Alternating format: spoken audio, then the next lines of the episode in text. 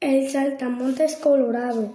El saltamontes colorado estaba descansando en la cementera y el saltamontes sordo cayó sobre él de un brinco y dijo, Ay muchacho, brincaste encima de mí. Contestó ella, ¿qué dices? ¿Ya eres viejo? Y respondióle,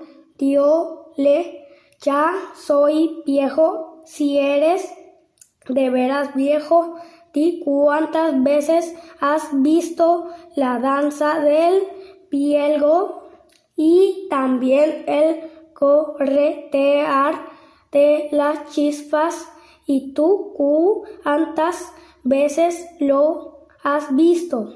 Yo siete ¿Y tú acaso acabas de nacer y ya te dices viejo? ¿Ya ves que te he ganado?